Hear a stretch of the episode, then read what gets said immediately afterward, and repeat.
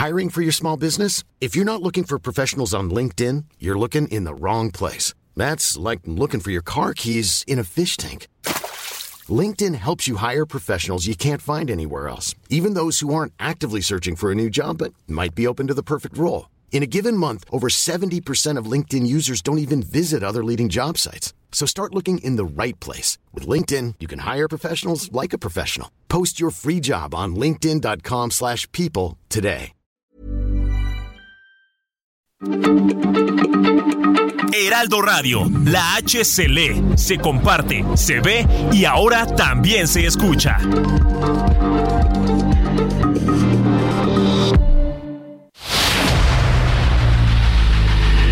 El dedo en la llaga. Había una vez un mundo en el que nadie creía. Un país de historias inexplicables. Una nación con personajes asombrosos. Santo Tomás tenía razón. Hay que ver para creer. El México increíble, las verdades que duelen, la voz de los que callan, el dedo en la llaga. Infórmate, diviértete, enójate y vuelve a empezar.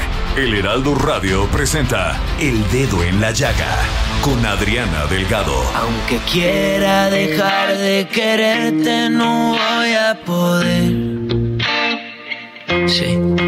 Aunque con las dos manos te agarre, te voy a perder.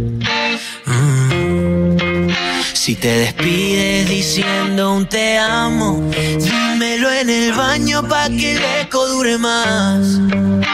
Pa' que todas tus amigas y mis compas no me vean llorar. Ay, ay. Sé que con el paso del tiempo tú me vas a olvidar poquito a poco. Y yo me preparo para un reencuentro que sé que nunca va a pasar. Me estoy Sandoval, muy buenas tardes. Muy buenas tardes, Adriana Delgado, con el gusto de saludarte y estar aquí en tu dedo en la llaga, en A vivo ver. a las 3 con 1 hora del centro de. México, Adriana. Y sí que estabas atento, ¿eh? Dije, lo voy a agarrar, agarrar de sorpresa, a ver si me contesta. No, no, no, yo aquí atento, atento, listo. Oye, bueno, y preparado. estamos, escu- y estamos escuchando esta canción de Llorar y Llorar con Karim León, Mau y Ricky.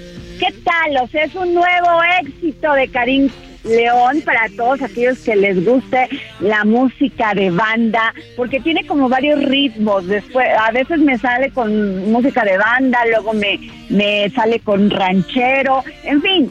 Karim León, para quien lo conoce, pues es todo un fenómeno musical y este Jorge Sandoval. Efectivamente, Adriana, y este tema de llorar y llorar, pues yo creo que se va a poner muy de moda, pues con Sí. esto de la inflación, ¿no? No, bueno, aparte de eso, pues hay que echarse un tequila para eso, Jorge. Hay que tomar las cosas como van y asumirlas y hacer lo mejor posible, dar lo mejor que tiene uno. Así se combate estos momentos que de crisis económicas, de tristeza, a lo mejor también de algún problema amoroso que usted tenga. Hay que ponerle buen ánimo a la vida. Así es, Adriana. Y bueno, y pues llorar y llorar y llorar, pues en la costa de Salina Cruz, Oaxaca, Adriana. Sí, a ver, Jorge, cuéntame qué fue lo que pasó, porque tenemos información de Así que es. hubo un gran desastre natural. Ah, efectivamente, fíjate que pescadores de Playa Brasil y Playa Azul pertenecientes ahí al municipio de Salina Cruz en el estado de Oaxaca dieron a conocer el día de lunes un derrame de hidrocarburos que ha manchado y contaminado durante todo el fin de semana más de 8 kilómetros de litoral, así como lo escuchas, Adriana. No, es terrible, Jorge, porque también se suma a otro derrame de hidrocarburos que se dio en este cerca de la ciudad de Oaxaca. Entonces, ¿qué tal? Porque ya ves cómo está, de por sí tenemos un tema con la contaminación y eso las autoridades deberían de cuidarlo más.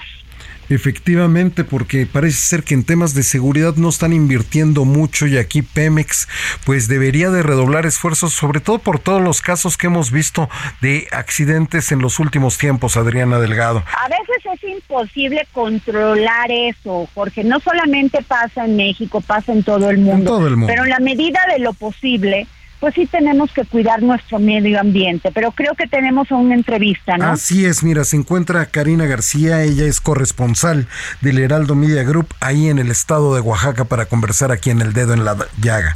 Karina García, ¿cómo estás? ¿Qué tal? Muy buenas tardes, un gusto saludarles. Pues efectivamente, desafortunadamente, pues este día han salido ya nuevas denuncias por parte de pescadores y habitantes de por lo menos otras tres playas y pues bueno, han denunciado esta situación sobre el derrame de petróleo, pero más que eso, pues esta contaminación que ha dejado en las costas de Oaxaca, sobre todo porque ellos se dedican a la pesca y desafortunadamente pues no han podido realizar su trabajo. Sin embargo, pues los pescadores, por ejemplo, de eh, Playa Cangrejo, que se ubica aquí en, en la región del Istmo de Tehuantepec, en el Morro Mazatán, pues han denunciado que también han encontrado residuos de eh, petróleo en las playas y sobre todo, pues también se ha ya detectado la muerte de peces, incluso algunas aves han sido manchadas por el petróleo.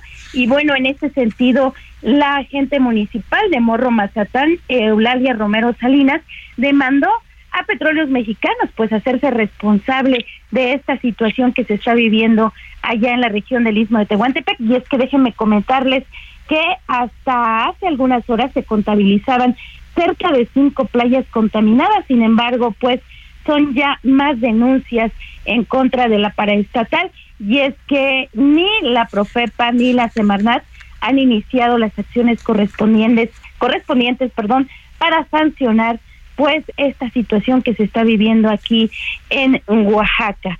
Y pues bueno, también comentarles que se han contabilizado cerca de 15 tortugas golfinas que han perdido pues la vida derivado de esta contaminación, incluso aves y peces que eh, desafortunadamente fueron víctimas de estos dos derrames que se han registrado también y que han alcanzado allá a por lo menos dos playas de bahías de Huatulco.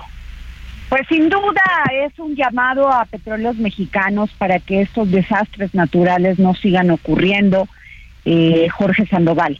Efectivamente, porque más de se calcula que son unos 1.500 pescadores, Adriana, que dejan de percibir dinero, que quedan afectados.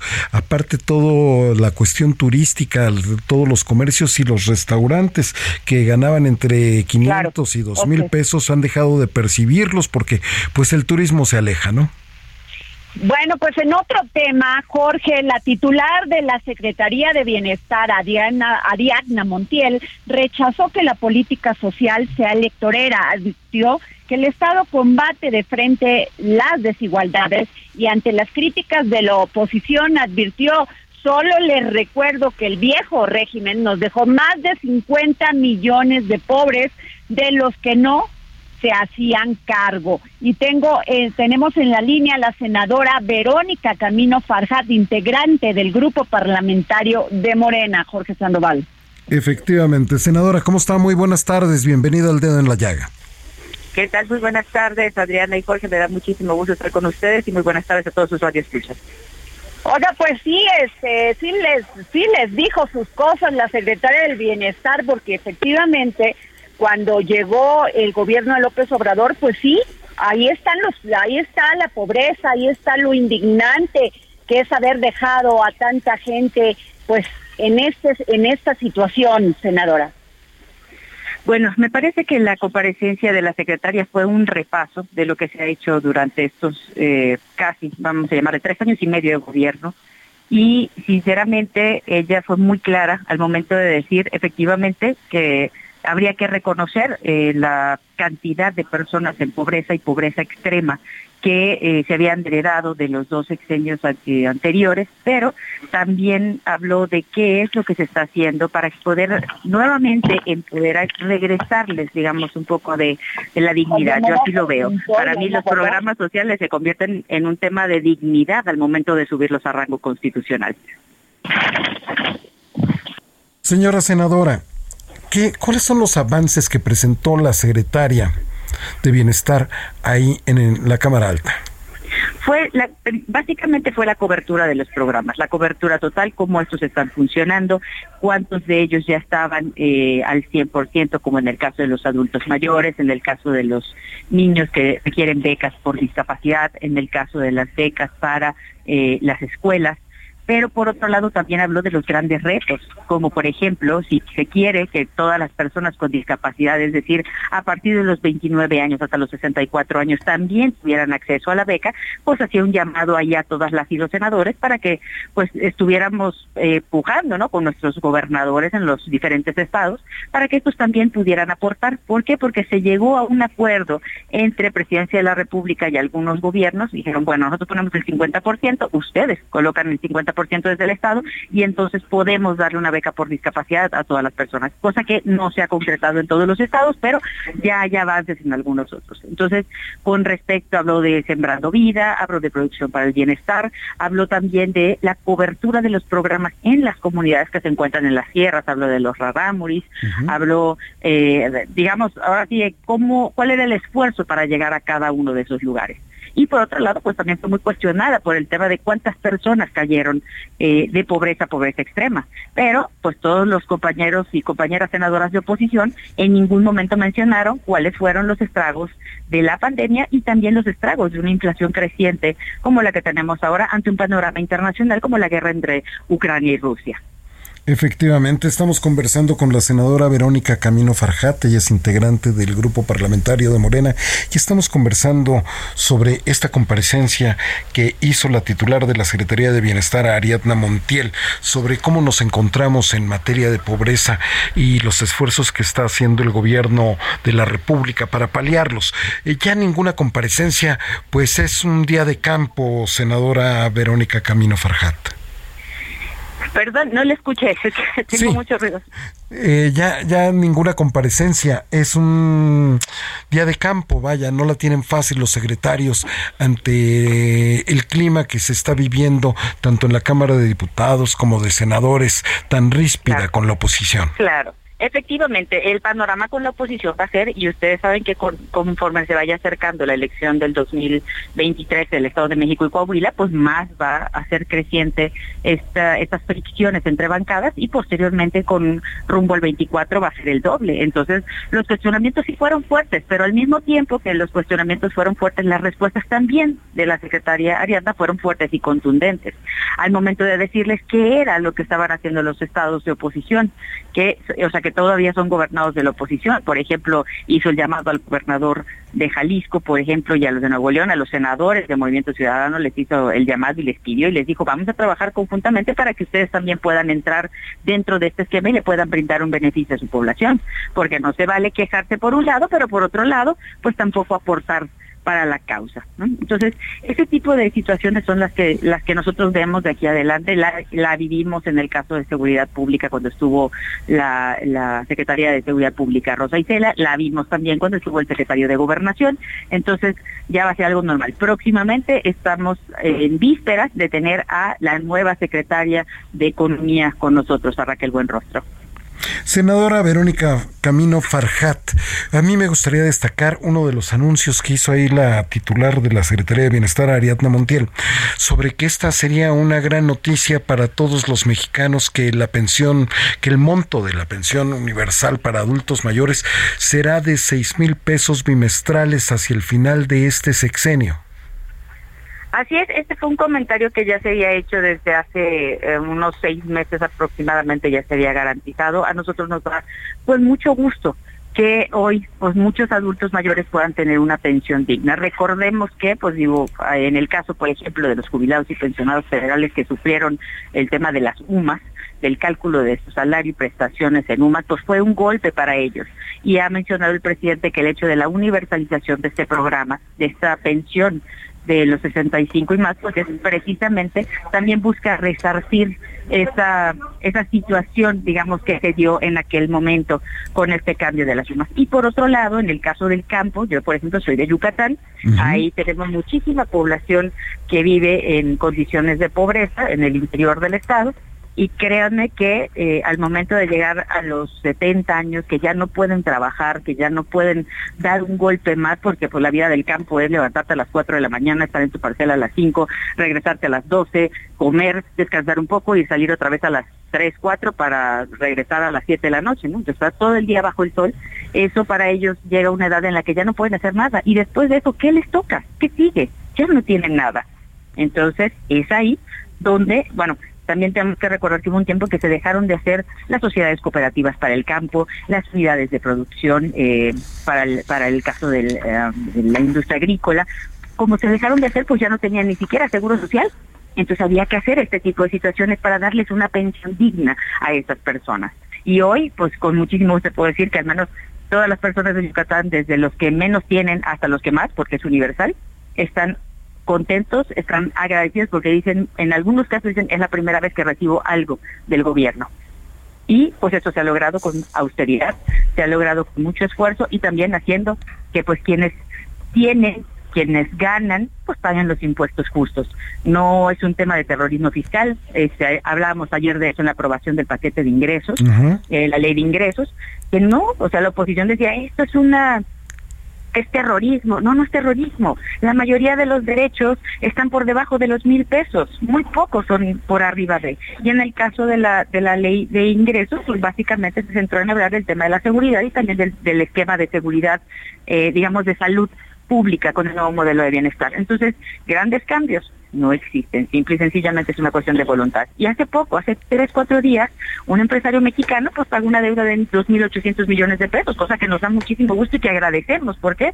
Y tenemos la responsabilidad de decir que también ese dinero, en el caso de los diputados que ellos aprueban específicamente el presupuesto de egresos, tienen la gran responsabilidad de hacer una correcta distribución. Senadora Verónica Camino Farjat, integrante del grupo parlamentario de Morena, para finalizar esta conversación, ¿por qué acusó la secretaria del Bienestar Ariadna Montiel Reyes a algunos gobiernos de obstaculizar la universalidad de algunos programas sociales? Al momento de que ellos no quieren operar para dar el 50%, como por ejemplo, lo mencioné hace un momento, de las becas de las personas con algún tipo de discapacidad o, con discapacidad. Eh, las becas por discapacidad llegan hasta los 29 años. Y una situación muy sentida de muchas madres de familia que son las que se dedican a los cuidados, que posteriormente vamos a hablar de la ley de cuidados, son las que han dicho, bueno, después de los 29 años, ¿qué hago? Ya no tengo ayuda, ya no, ya no tengo la forma de poderme eh, apoyar para ayudar a mi hijo o a mi hija. ¿no? Entonces, en este caso, eh, la petición con los gobiernos desde hace un año fue que firmaran un convenio y que ellos también aportaran para que ese otro tanto de personas de los 30 hasta los 64 años tuvieran acceso a esta pensión. Pero pues hoy, hasta hoy, muchos no han querido firmar. Entonces, ese es uno de los llamados para para los gobiernos estatales de que puedan ayudar, ayudar y coayudar para que universal, o sea, bueno, para que todos los programas conforme a la Constitución sean universales. Pues muchísimas gracias, senadora Verónica Camino Farjat. Muchísimas gracias para su, por su tiempo para este espacio del dedo en la llaga. Al contrario, muchísimas gracias a ustedes y muy buenas tardes a todos sus radioescuchas. Un gusto. Muy buenas tardes, senadora. Ahí tiene usted lo que está acaba de pasar en el Senado de la República y vamos a un tema muy importante porque los intermediarios encarecen alimentos hasta el 500%. Este es un reporte sobre el análisis de márgenes de la cadena comercial hortofruticultora del Grupo Consultor de Mercados Agrícola. Y para hablar de esto tenemos en la línea a Juan Carlos Anaya Castellanos, él es director general en Grupo Consultor de Mercados Agrícolas. Muy buenas tardes, Juan Carlos, ¿cómo está? Bien, Jorge, con el gusto estar en tu programa y poder este, estar con el público informando de esto que nos ocupa y nos preocupa, que pues es la inflación y los incrementos que ha tenido la canasta básica. Ahora sí que, como dijera el comediante Palillo, los el pulpos, aquellos acaparadores, son los que están encareciendo en gran parte los productos, además de la gran crisis que tenemos a nivel mundial con esta guerra de Ucrania y Rusia? Mira, la verdad es que en el análisis que hacemos intervienen varios factores que inciden en la determinación de los precios, como es la oferta y la demanda de los productos, el tema de los impactos climáticos y de temporalidad, que lo tenemos mucho en los productos hortofrutícolas que tienen que ver con esto de la temporalidad, los impactos también de los precios de los commodities que tú acabas de señalar por el tema de Rusia y Ucrania, pero también la sequía, la demanda de China que también hubo excepcional en el maíz. Y esto pues ha incrementado el costo de las materias primas que inciden en muchos productos como es los productos de la proteína animal pecuarios, como es el caso de la tortilla, los aceites, los panes, pero también los costos que han tenido los productores también por el tema de China y de la guerra de Ucrania, en el incremento que han tenido los fertilizantes, agroquímicos, semillas, maquinaria, que en el caso de fertilizantes los incrementos que ha habido en lo que va del año es de más del 95%, y también los costos logísticos que se han incrementado de los fletes, almacenajes, empaque, y también los temas sociales de la inseguridad, de los pagos de piso, que incrementan los costos de los fletes, la logística, y los márgenes que tú acabas de señalar de intermediación del productor al consumidor, y mucho lo que nos pusimos a hacer en grupo consultor, caso del tomate saladet, como tú señales, vemos un margen del 296%. Y el ejemplo es muy sencillo. El precio al productor de Sonora está en 8 pesos. El costo al mayoreo en la central de abastos en la Ciudad de México llega un camión, vale el kilo 12.50. A medio mayoreo, cuando tú ya lo vas a comprar como un restaurante, como un pequeño vendedor abarrotero, compra una, una, reja de, de tomate a 14.15 y llega al ama de casa al supermercado y le cuesta 31.94. ¿sí? Un incremento muy importante pero muy del productor al consumidor 296%. Pero también caso de la cebolla, el productor recibe 11.70 por kilo, llega a la central de abasto de la Ciudad de México el camión 17 pesos, que ahí viene ya el flet y todo de traerlo de esa zona, al medio mayoreo 19 pesos, pero ya del medio mayoreo al consumidor a través de las tiendas de tu servicio, mercados, está en 44 pesos. O sea, un margen tremendo. Lo que vemos, Jorge, que es que en la parte final es donde se dan los mayores incrementos de los precios y por eso hemos señalado a la autoridad, tanto Economía como a Profeco, que lo que debían revisar en la cadena son los márgenes de comercialización donde observamos, como tú señalas, acaparamiento, especulación y en algunos casos abusos que están perjudicando mucho al consumidor que menos tiene y a toda la y a todas las amas de casa y esto lo vemos como un gran impacto que hemos tenido en la inflación que es donde pega a millones y millones de familias mexicanas. Juan Carlos Anaya Castellanos, director general en Grupo Consultor de Mercados Agrícolas. Aquí en tu reporte, por ejemplo, es escandaloso lo que pasa con, con la naranja. Así es. En el caso de la naranja vemos 530%. El productor recibe 570 pesos el kilo, llega el camión a la central de Abasto, Abasto 930 al medio mayor 10 pesos el kilo, llega al súper y se triplica, 35.89 el kilo. Yo no sé qué le hacen a la naranja, pero la realidad vemos un margen muy alto que ahí es donde creo que debe trabajar la autoridad y también la autoridad de competencia, ¿no? Efectivamente, ahí todas nuestras autoridades es donde deben de poner el dedo en la llaga para que las familias mexicanas no sufran. Muchísimas gracias, Juan Carlos Anaya Castellanos, director general en Grupo Consultor de Mercados Agrícolas. ¿Un comentario final que tengas, Juan Carlos? No, nada más este, que estemos atentos y seguiremos informando. Ya salió el día de hoy, te lo mandamos, lo que sucedió en la semana, donde vamos a ver datos interesantes lamentablemente en algunos productos sigue subiendo estos márgenes de comercialización. Pero mándalo a las oficinas donde toman las decisiones, Juan Carlos, por pues favor. No, dejes de hacerlo y ojalá que, que lo tomen en cuenta, ¿eh? Cada día nos pide más la señora porque no le alcanza. Así es. Así es, y no alcanza para nadie. Pero muchísimas gracias, Juan Carlos. Gracias, buenas tardes. Muy buenas tardes. Está usted en el programa de Adriana Delgado, El Dedo en la Llaga. Vamos a hacer una pausa. Soy Jorge Sandoval, son las 3 con 24 hora del centro. Es, no le cambie, no le mueva, está en el Heraldo Media Group, en el Heraldo Radio, en El Dedo en la Llaga. Para un reencuentro que sé que nunca va a pasar, me estoy mintiendo. Ay, qué triste lo mío que la felicidad no la compra el dinero. Dime qué hago, Dios mío. Que tauro que yo no me recupero. Aunque quiera dejar de quererte, no voy a poder. Sí.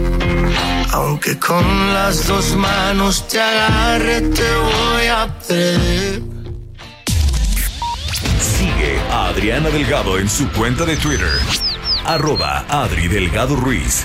Además, te invitamos a enviar tus opiniones y comentarios en texto o por mensaje de audio a través de WhatsApp al 55 2544 3334. Y si quieres escuchar El Dedo en la Llaga de El Heraldo Radio, en cualquier momento y donde quiera que te encuentres, descarga el podcast disponible en Spotify y iTunes. Burroughs Furniture is built for the way you live. From ensuring easy assembly and disassembly to honoring highly requested new colors for their award-winning seating, they always have their customers in mind. Their modular seating is made out of durable materials to last and grow with you. And with Burrow, you always get fast, free shipping. Get up to 60% off during Burrow's Memorial Day sale at burrow.com slash ACAST. That's burrow.com slash ACAST. burrow.com slash ACAST.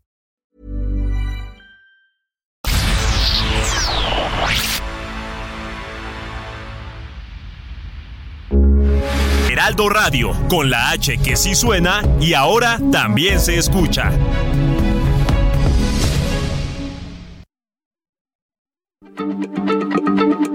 Heraldo Radio, la H se lee, se comparte, se ve y ahora también se escucha.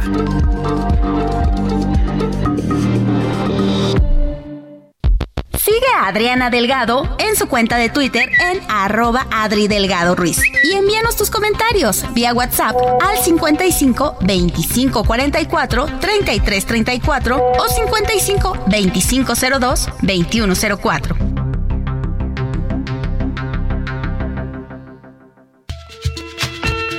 Hola a todas y todos, soy el doctor Francisco Olguín Sánchez, director médico para el portafolio de oncología en Pfizer México.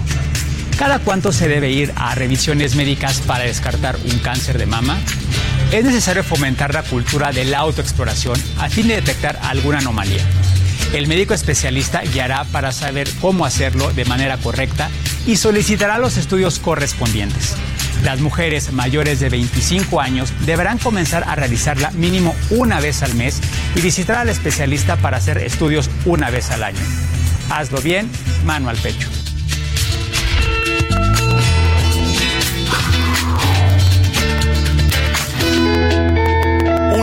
Campaña de Heraldo Media Group. Adriana Delgado entrevista en exclusiva al senador Miguel Ángel Osorio Chong, coordinador del grupo parlamentario del PRI en el Senado de la República. Ha surgido en estos días una polémica sobre este programa que existe desde el gobierno de Felipe Calderón, este programa que compró el gobierno de Felipe Calderón para labores de inteligencia, Pegasus. ¿Usted tuvo conocimiento de ello?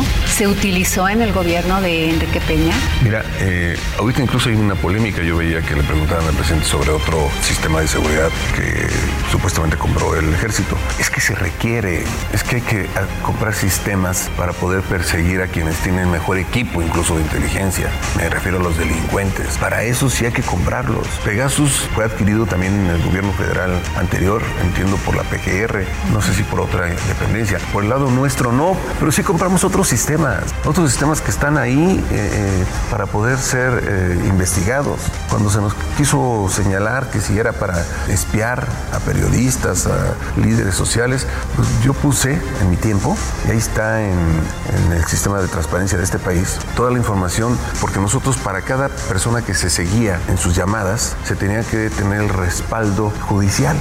Entonces teníamos una orden judicial que nos permitía eh, seguir a un presunto delincuente. Todo lo puse a disposición. Eh, nunca seguía un político, seguía un artista, seguía un deportista, a nadie, absolutamente a nadie. Pero los sistemas de seguridad son importantes.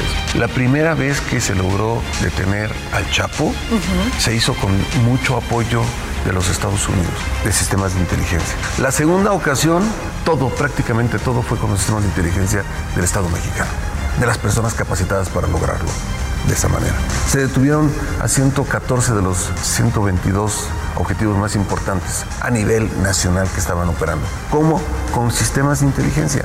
El tema es cómo ocupas y para qué ocupas estos sistemas. Que nadie nos asuste. Se requieren si quieres avanzar en el tema de seguridad. Pero ocúpalos bien, ocúpalos para lo que son. Jueves 11 de la noche, El Dedo en la Llaga, Heraldo Televisión. Y ya estamos de regreso aquí en el dedo en la llaga de Adriana Delgado. Y acaba de escuchar usted un fragmento de la entrevista que le realizó Adriana Delgado al senador Miguel Ángel Osorio Chong, que usted lo ubica perfecto, exsecretario de Gobernación, exgobernador de su estado Hidalgo.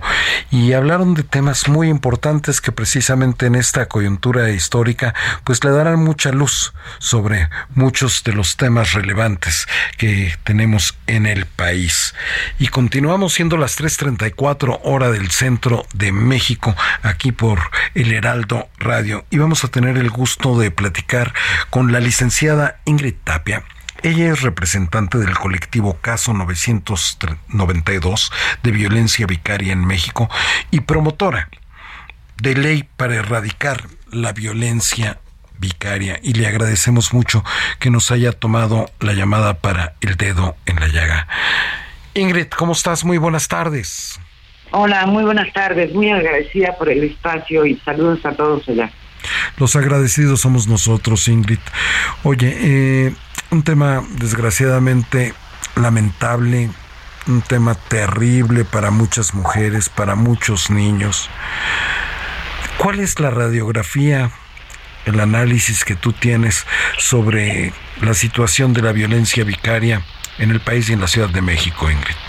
Espeluznante. Fíjate que el único estudio que hay en serio lo hizo en mujeres con datos de 2009 a 2019 que revela que 88 mil niños en México han muerto en manos de sus padres y de sus padrastros. Esto es una cifra devastadora, ¿no?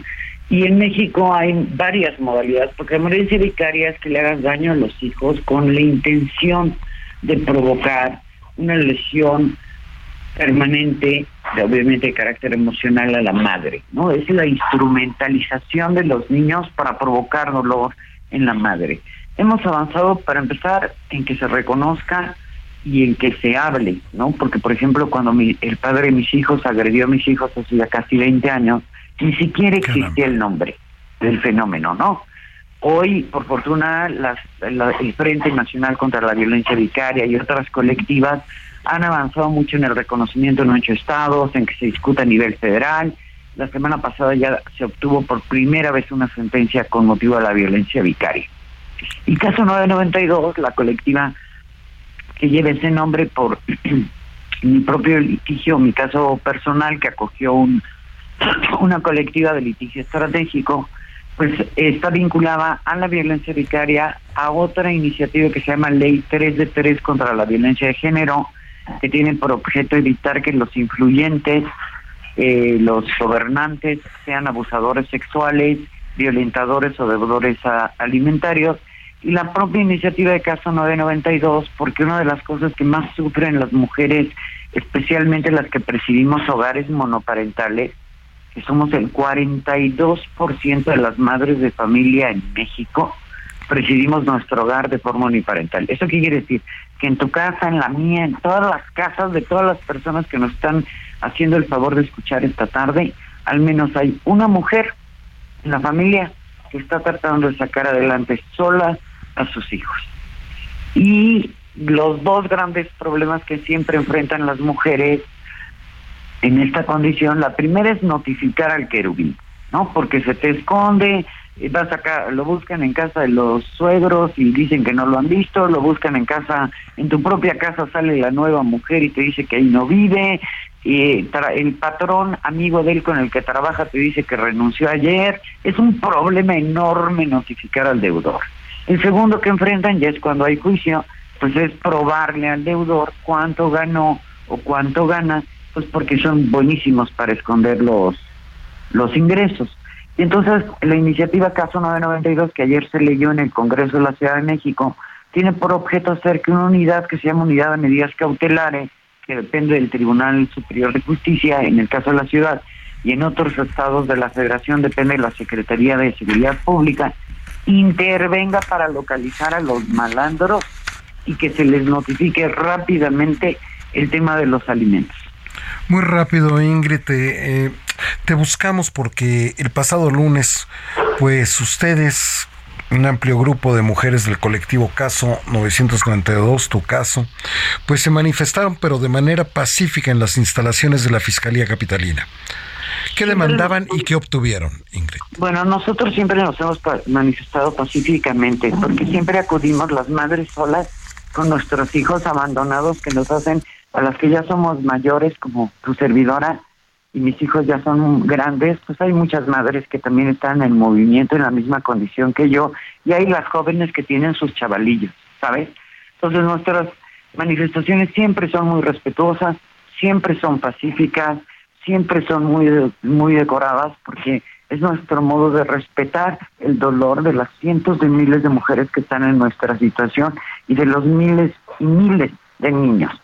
Yo la verdad es que asistimos porque una forma de violentar a las madres que piden justicia es sobrejudicializando sus asuntos, es decir, poniéndole 10, 15 o 20 demandas a la pobre mujer y además acusándola penalmente, que fue este también mi caso, ¿no? Mi caso tiene todas las formas de violencia, por eso es un caso de litigio estratégico que han acogido las colectivas, ¿no? Entonces, el modo de disuadir a la mujer que pide justicia, sea porque le mataron a la hija, sea porque no te dan alimentos, sea porque te golpeó el malandro, es siempre en problemarla, porque como saben que no tiene dinero para los abogados, saben que a cualquier persona la pueden doblar si la meten a la cárcel, ¿no? Y le pueden hacer que se desestime de sus pretensiones. En mi caso, el día que hicimos las madres nuestra primera marcha, que fue el 28 de septiembre, me pusieron a mis dos denuncias penales que disque con la instrucción del secretario de Hacienda para meterme a la cárcel. Y entonces fui a ponerme con mis compañeras a la entera disposición y a las órdenes de la señora fiscal general de la ciudad, Ernestina Godoy, ¿no? Porque las personas que no hemos cometido ningún delito, ¿no? Tenemos que hacerle frente a las autoridades y ponernos a su entera disposición. Nosotros de entrada no creemos ni que lo haya pedido el secretario de Hacienda, ni que la maestra Ernestina Godoy, que es una feminista de hueso colorado, se preste a una porquería así. Pero esa fue la razón por la que fui con mis compañeras, porque es el caso de muchas de ellas que son injustamente acusadas para que se retracten de su petición de justicia. Licenciada Ingrid Tapia, representante del colectivo Caso 992 de Violencia Vicaria en México y promotora de la iniciativa de ley para erradicar la violencia vicaria. Para finalizar esta, esta, esta conversación, ¿qué les dice a las mujeres que se encuentran en este, en este caso? Pues yo creo que, mira, el feminismo se hace en colectiva, porque justo nuestra desventaja en un, en un estado donde hay violencia estructural, es muy difícil que solas por nuestra cuenta, una de nosotras, podamos salir adelante. Nosotras nos unimos a todas nuestras iguales, el lugar de Casa 992, todas las personas que estén pasando, las madres con sus niños, por una situación, pues que nos busquen y veremos el modo de ayudarnos entre nosotras. porque a nosotras las mujeres cuando pedimos justicia nos pasa como a ustedes de la prensa cuando dicen la verdad. Estamos en peligro, nos pueden silenciar, incluso nos pueden hasta matar. Y si lo hacemos todas juntas, tenemos mayor probabilidad de sobrevivir y de visibilizar este tema de violencia que ya estamos bien hartas y bien cansadas de padecer históricamente. Pues muchísimas gracias Ingrid Tapia, te agradecemos mucho tu tiempo para el dedo en la llaga. Un abrazo muy cariñoso y nuestra gratitud de los niños y las mamás para ustedes. Muchas gracias. Gracias a ti. Ahí lo tiene usted, un caso, un caso, un tema que hay que atender de manera pronta porque son muchas, muchas las mujeres que padecen esto. Y dándole un giro a la información, el día de hoy seguramente tuvo la oportunidad de, en el Heraldo de México impreso, de leer la columna de Adriana Delgado, El Banco de la Gente. Pero si no tuvo esa oportunidad, aquí se la ponemos.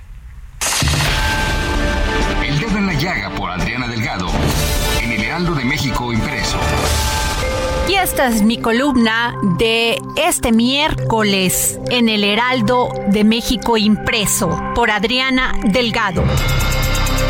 Hace 20 años, la banca mexicana vivía uno de sus momentos más oscuros. Estaba en manos de un oligopolio controlado por manos extranjeras por completo renuentes a admitir competencia. Los seis bancos más grandes concentraban el 85% del mercado. Uno, adquirido por un grupo financiero estadounidense. Dos, por españoles. Uno por británicos. Y la extranjerización del sistema de pagos continuaba su curso. ¿Eso se tradujo en innovación y competencia? Por supuesto que no. Los mexicanos que lograban acceso a servicios bancarios se enfrentaban con horarios reducidos, filas interminables, mala calidad en el servicio y productos financieros absolutamente limitados. Desde la crisis que azotó al país en 1995, cuando miles de mexicanos perdieron sus patrimonios, empleos y formas de subsistencia, el gobierno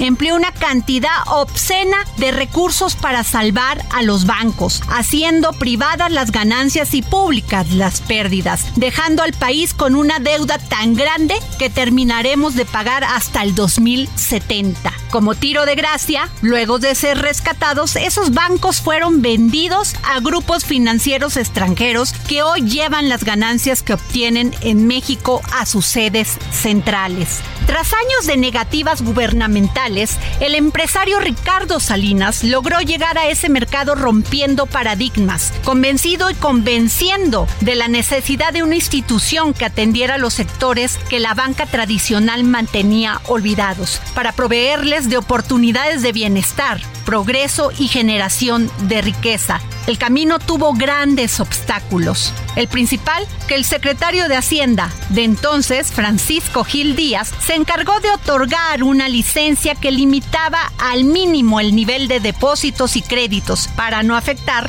según esto, los intereses del oligopolio bancario al que servía en realidad. El escollo fue superado tras meses de duras gestiones. Banco Azteca nació en 2002, creado desde cero, pero con más de 800 sucursales, aprovechando la infraestructura y experiencia del Grupo Salinas en el sector comercio mediante las tiendas Electra y otras subsidiarias. El impacto positivo se dejó ver claramente en poco tiempo. En los municipios donde se abrieron esas primeras sucursales, la proporción de personas adultas con un negocio se incrementó en 7.6%, creció el empleo y el ingreso por medio de las familias. Aumentó la proporción de mujeres trabajadoras asalariadas, quienes además vieron alzas en su ingreso promedio en 9% y los hombres en 5%. Todo eso medido puntualmente por el Banco Mundial. El objetivo de Banco Azteca es la inclusión financiera. Hoy, hace 3 millones de movimientos diarios, ha bancarizado a casi 30 millones de mexicanos que de otra manera no habrían tenido acceso a estos servicios y ahora pueden obtener créditos para actividades productivas, generar bienestar y mejorar su calidad de vida. Además, entrega casi la mitad de las remesas que nuestros migrantes envían a sus familias anualmente desde Estados Unidos, 20 mil millones de dólares. Romper la mafia del oligopolio también trajo innovación.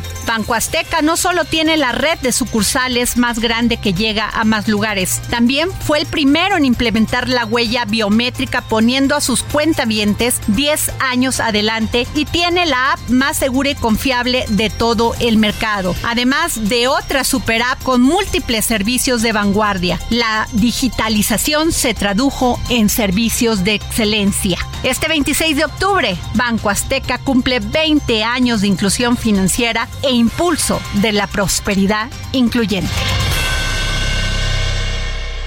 Pues ahí lo tiene usted. Hoy en la página 8 del Heraldo de México impreso salió publicada esta columna muy importante que yo creo que vale la pena darle una nueva leída y o volverle a escuchar en nuestro podcast del dedo en la llaga, porque el tema de los bancos de la bancarización muy importante para nuestra sociedad.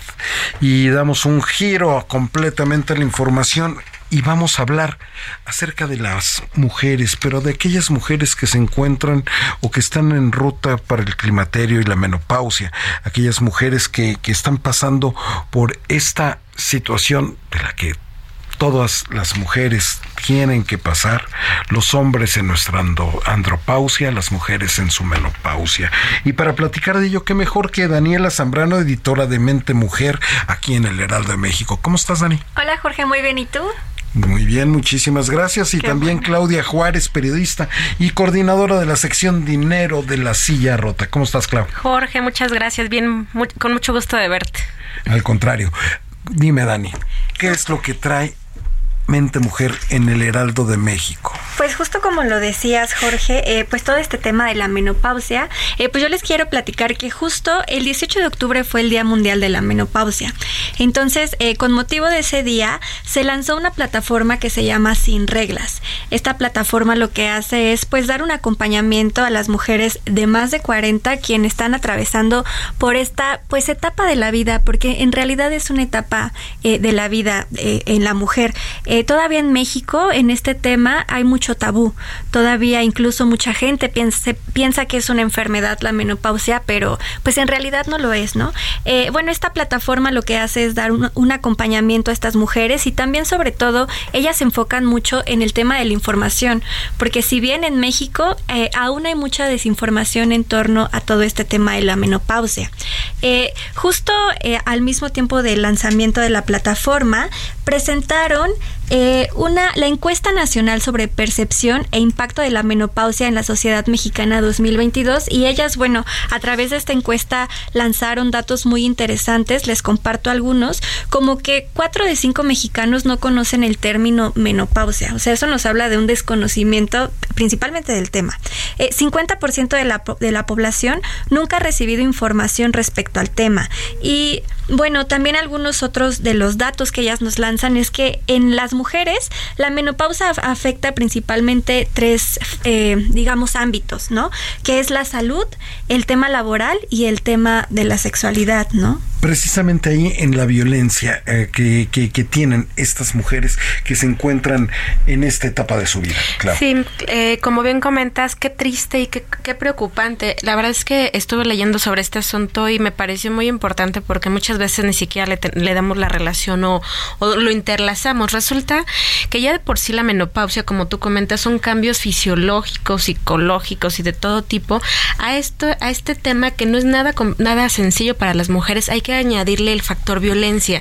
Y es que hay estudios que revelan que las mujeres que han sido víctimas de violencia emocional o sexual en su relación de pareja y sufren este estrés postraumático, pues tienen riesgo más alto de presentar síntomas en la menopausia como son sofoco, insomnio o molestias sexuales. Hay un estudio de la Universidad de California que apunta que incluso cuando eh, las mujeres han presentado este tipo de situaciones, pues hasta 50 o 60% de las mujeres tienden a tener más este tipo de padecimientos. Entonces debe ser terrible ya de por sí enfrentarte a un tema físico, como decías, no es una enfermedad, es un tema físico y natural para todas nosotras y atribuirle todavía el factor violencia, eh, pues los hace no, mucho y la violencia social, ¿no? Por ejemplo, que para descalificar a, a una mujer es muy fácil decir, ay, no le hagas caso, es que está menopáusica.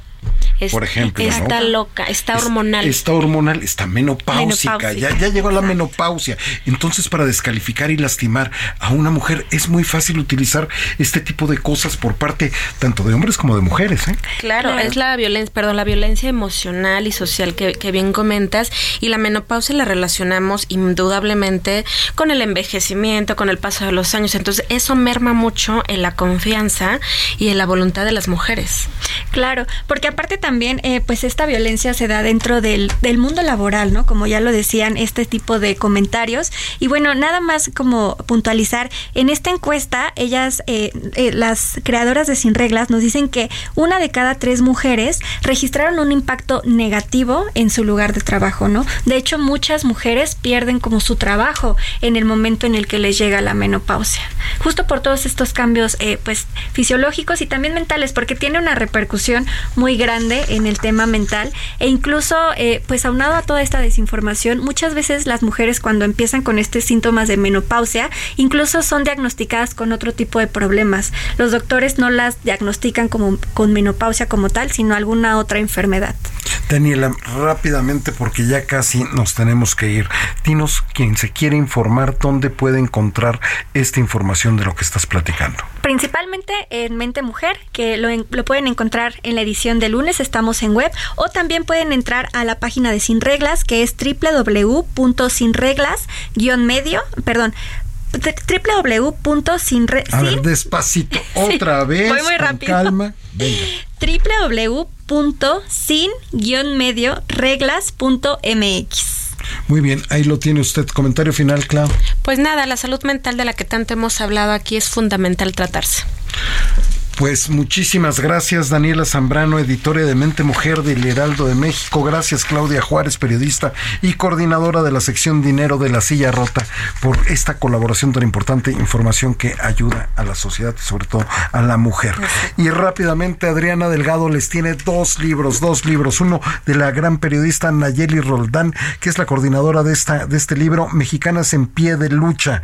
Gracias a Editorial Grijalbo. Lo único que tienen que hacer es escribirle a Adriana arroba Adri Delgado Ruiz, arroba Adri Delgado Ruiz, y el libro La batalla por Tenochtitlan de Pedro Salmerón Sanguinós, cortesía del Fondo de Cultura Económica. Nos vamos hoy, Jorge Sandoval, que tenga la mejor de las tardes. Solito sin que vengan tus amigas, y antes no hacía falta que... El Heraldo Radio presentó El Dedo en la Llaga con Adriana Delgado.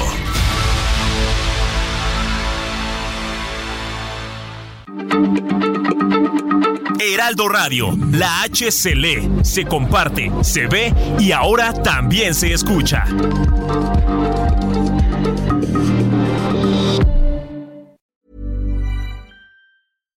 Hi, I'm Daniel, founder of Pretty Litter. Cats and cat owners deserve better than any old-fashioned litter. That's why I teamed up with scientists and veterinarians to create Pretty Litter. Its innovative crystal formula has superior odor control and weighs up to 80% less than clay litter.